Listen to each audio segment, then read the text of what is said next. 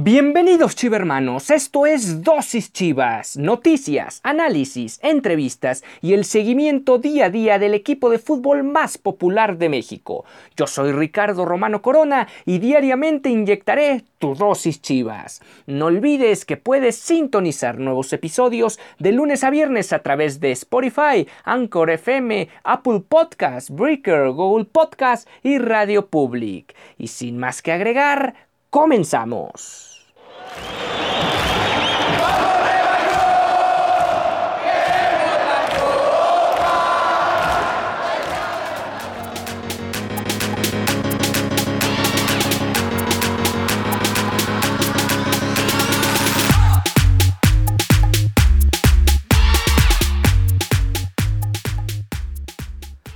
Buen día, afición rojiblanca. Esta es la emisión de lunes 19 de octubre.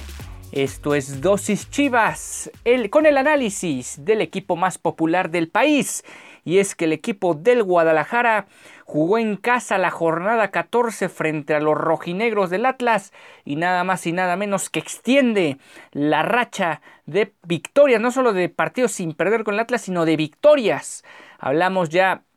de seis partidos consecutivos donde el Guadalajara le ha ganado a los rojinegros, a los rojinegros, unos rojinegros del Atlas que realmente no de este torneo sino desde hace mucho tiempo no compiten, no compiten en la Liga MX y si no le compiten un equipo que también le ha costado que de hecho no ha estado en liguillas desde 2017, pues está muy muy complicado que el Atlas pueda ganar este tipo de duelos. Al final un marcador apretado 3 a 2 que para nada refleja lo que fue el accionar de los dos equipos en los 90 minutos, pero al final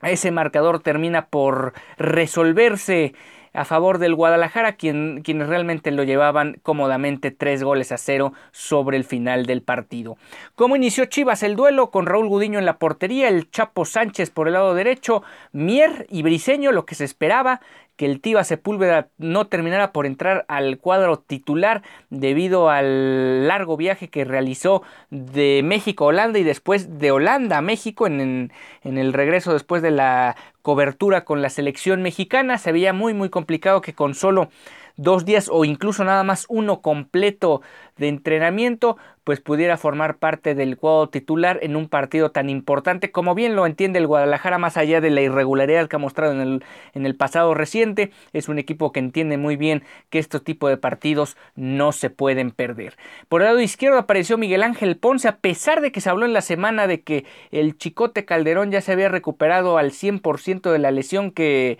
contrajo allá en, la, en, el, microciclo, en el microciclo con la sub-23. Al final Bucetich se decide por Ponce, me parece también una decisión acertada, sobre todo porque Ponce no lo había hecho mal hasta la expulsión contra Tigres y eso daba cierta tranquilidad para, para la posición o para la zona en específico y de alguna manera sabía el cuerpo técnico de Víctor Manuel Bucetich que no iba a haber tantos problemas por ahí. Por el, centro del campo apareció el Gallito Vázquez junto con Jesús Angulo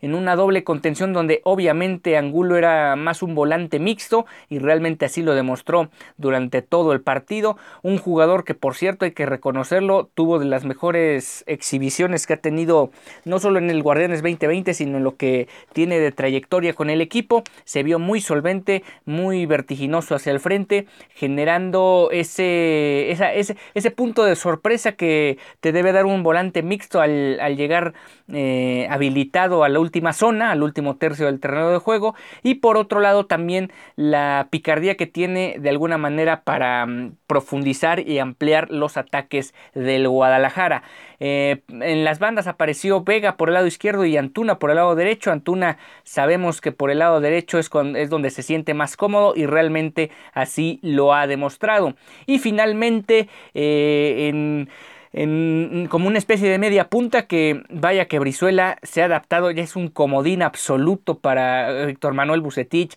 te juega de lateral derecho, te juega de volante mixto, te juega de media punta y también te puede jugar de extremo, incluso a pierna cambiada. Impresionante lo de Brizuela, que sin, sin tener un partido, digamos, tan brillante o, más bien que exceda la regularidad que siempre muestra en el terreno de juego, pues volvió a cumplir este jugador e incluso anotó el tercer gol del partido.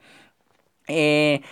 obviamente en la parte de adelante, el 9, el referente y con la misma playera o con la misma casaca fue JJ Macías. El Atlas apareció con Vargas, Angulo, Santa María, Nervo, Nervo Arabella, Reyes, Malcorra, quien fallaría un penal y después anotaría el segundo, Acosta, Isijara, Ibarra y Correa. Realmente el Atlas con un equipo que desde los nombres pues es muy pobre, son digamos jugadores ya sea que no se encuentran en su plenitud de facultades o su mejor momento futbolístico ya pasó hace rato o son jugadores que apenas empiezan a aparecer en los primeros planos de lo que es el máximo circuito del fútbol mexicano, como muy buena parte de la banca que tenían los rojinegros el pasado sábado. Un partido donde el Guadalajara realmente se sintió muy cómodo, hasta cierto punto eh, hay que decirlo, hay rivales que lo han exigido más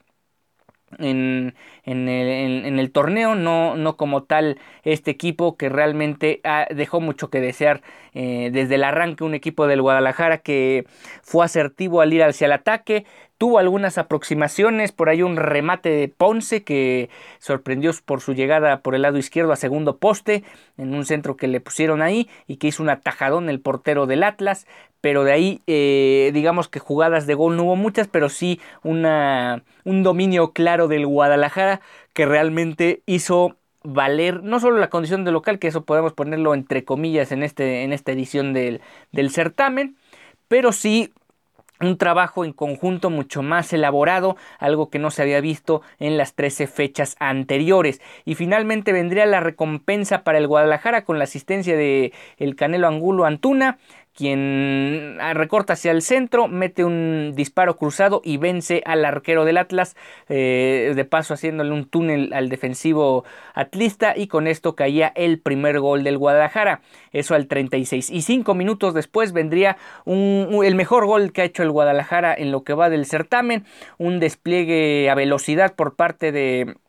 del equipo de Chivas participa Brizuela, participa Angulo, participa Antuna y participa Macías. Brizuela es el que acarrea el balón, sirve para para Angulo, que precisamente lo que venía comentando al inicio de esta emisión, eh, eh, mostró esos dotes para llegar por sorpresa y darle esa amplitud y profundidad al equipo en los ataques y tal fue esa situación en el segundo gol donde mandó un servicio hacia el otro costado con Antuna, Antuna de primera intención se la puso a Macías y Macías también sin titubear de primera intención remató y oradó la portería, la portería rojinegra con lo que se marcó el mejor gol del torneo hasta el momento del Guadalajara. Un gol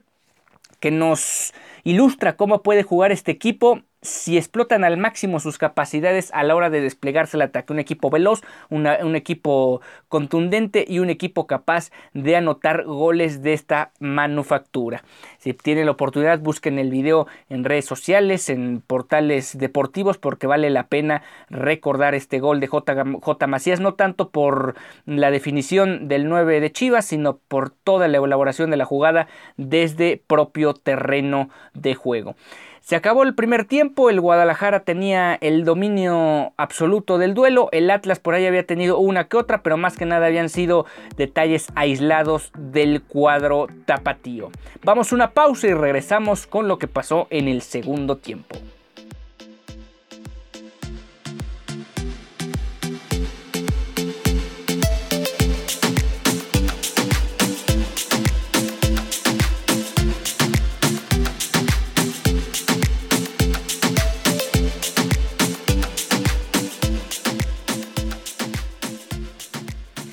Ya estamos de vuelta en Dosis Chivas, el espacio deportivo del equipo más mexicano del país. No olvides que puedes sintonizar nuevos episodios de lunes a viernes a través de las plataformas de Spotify, Anchor FM, Google Podcast, Apple Podcast, Overcast y Radio Public.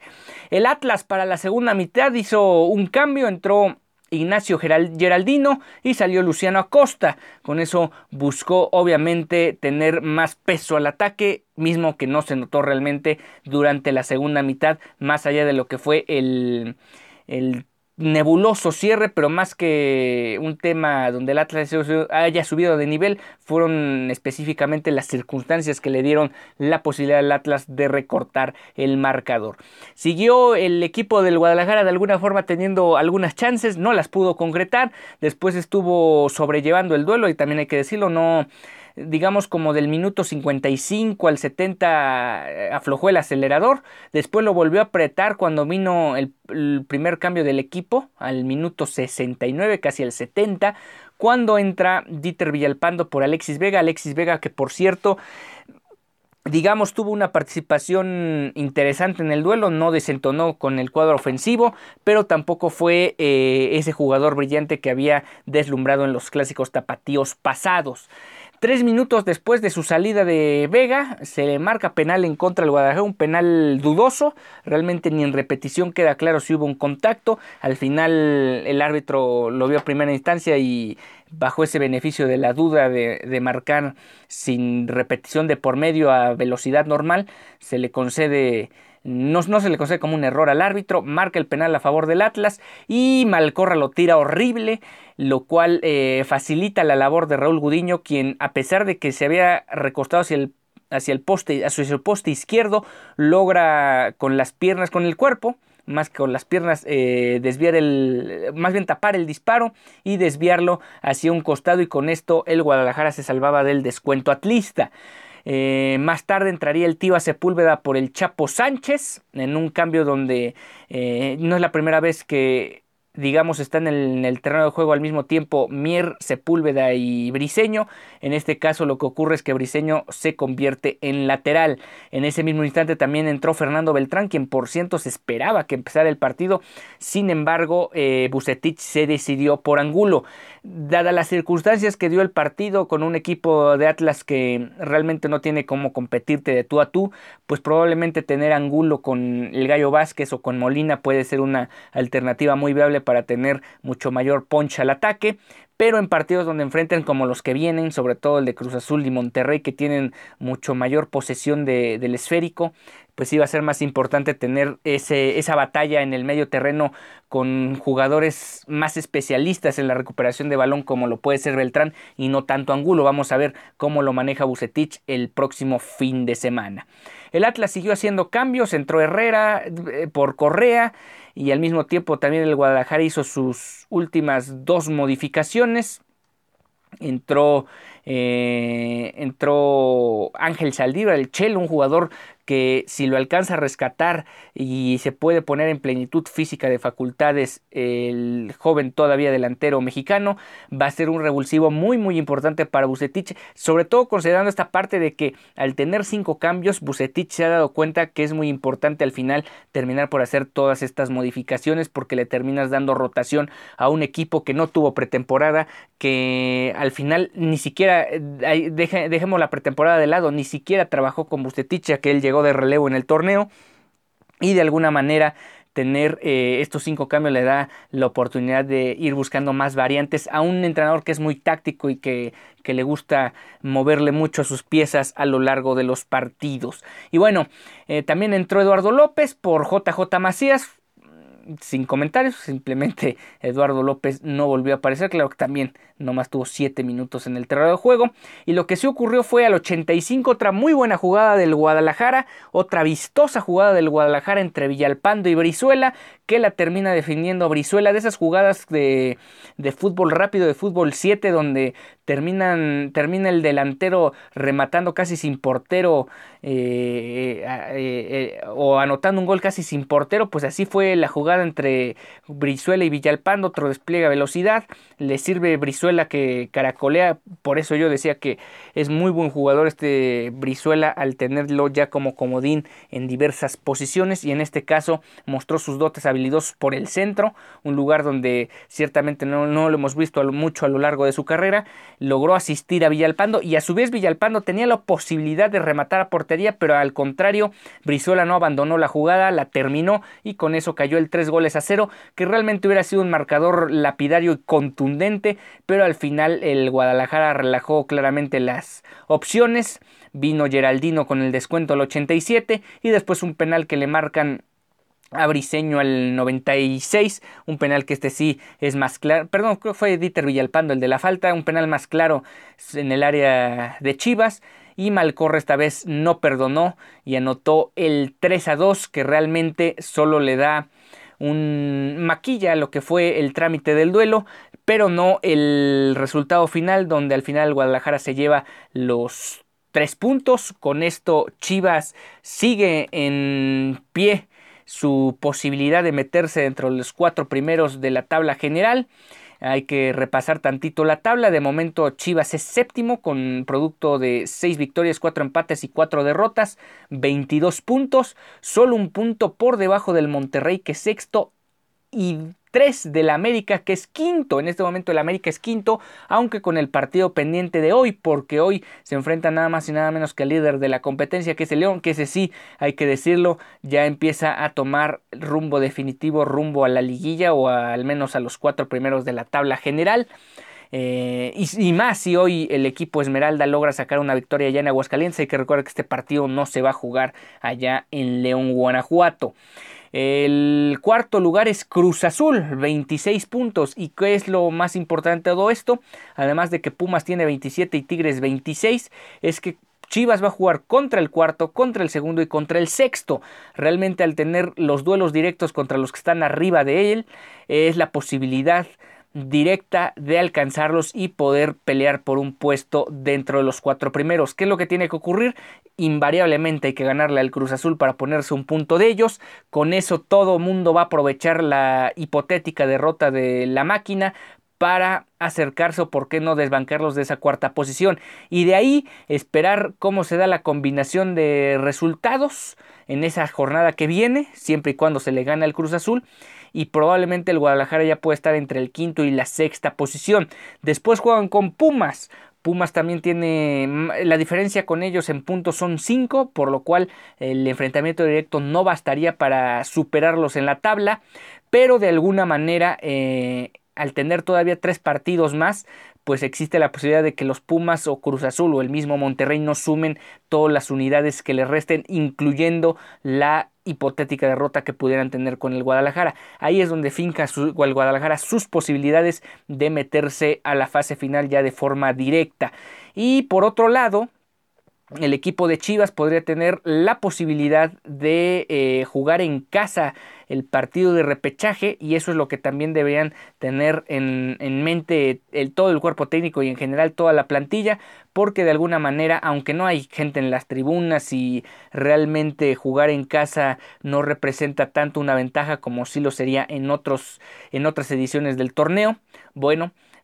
jugar al final en la cancha que tú conoces, no estar viajando, pues al final tiene de alguna manera una pequeña un pequeño beneficio para el los conjuntos que queden de la quinta a la octava posición y enfrenten al noveno, décimo, onceavo y doceavo respectivamente. Entonces, de alguna manera, aunque no se llegara a conseguir con todo y las tres victorias, porque no depende del Guadalajara la situación, con todo y las tres victorias meterse entre, dentro de los cuatro primeros, lo que sí puede asegurar el Guadalajara es tener un muy buen cerre con estos tres equipos y llegar a plenitud de facultades al repechaje. Y por qué no pensar en, bueno, no quede en el cuarto, pero sí en el quinto y enfrentar un doceavo que muy probablemente sea un equipo con escasas posibilidades de competir. En este momento es el Puebla el doceavo lugar que le ganó a Chivas en el torneo, pero claro, eso fue en la lejana jornada 3 y los dos equipos viven un presente muy distinto a lo que vivían en el inicio del campeonato. Otro equipo que puede estar ahí es Juárez, que ya se le ganó, los Cholos de Tijuana, el Atlas que se le acaba de ganar, el Mazatlán, Querétaro y San Luis, incluso hasta el San Luis está a tres puntos del doceavo lugar, el último en la general, todavía tiene chances de meterse al repechaje. También por ahí está el Necaxa, está el Toluca, en fin, hay varios equipos a los que se les puede, eh, que pueden ser los hipotéticos rivales en un repechaje donde Chivas tendría que salir como favorito. Pero para esto hay que cerrar muy bien el torneo y va a ser clave el duelo de la próxima semana, más bien de esta semana contra Cruz Azul el sábado. Y bueno, con esto estamos llegando al final de la emisión de Dosis Chivas. No olvides que puedes sintonizar nuevos episodios de lunes a viernes a través de las plataformas de Spotify, Anchor FM, Google Podcasts y Radio Public. Eh, yo soy Ricardo Romano Corona y con esto nos despedimos. Bueno, antes de cerrar, eh, Chivas Femenil empató el día de ayer contra Atlético San Luis. De último minuto le empataron a las Chivas y con esto eh, volvieron a perder la posibilidad de seguir eh, escalando posiciones o más bien se rezagan en, la posibilidad de alcanzar a los equipos del norte. Ahora ya están a más de, a diferencia de más de más de un resultado, por lo cual el equipo de Chivas pues va a tener que seguir trabajando para no empezar a tener una irregularidad peligrosa de cara a lo que puede ser la fase final. Bueno, con esto cerramos y nos vemos el día de mañana para empezar a adentrarnos en el duelo frente a la máquina.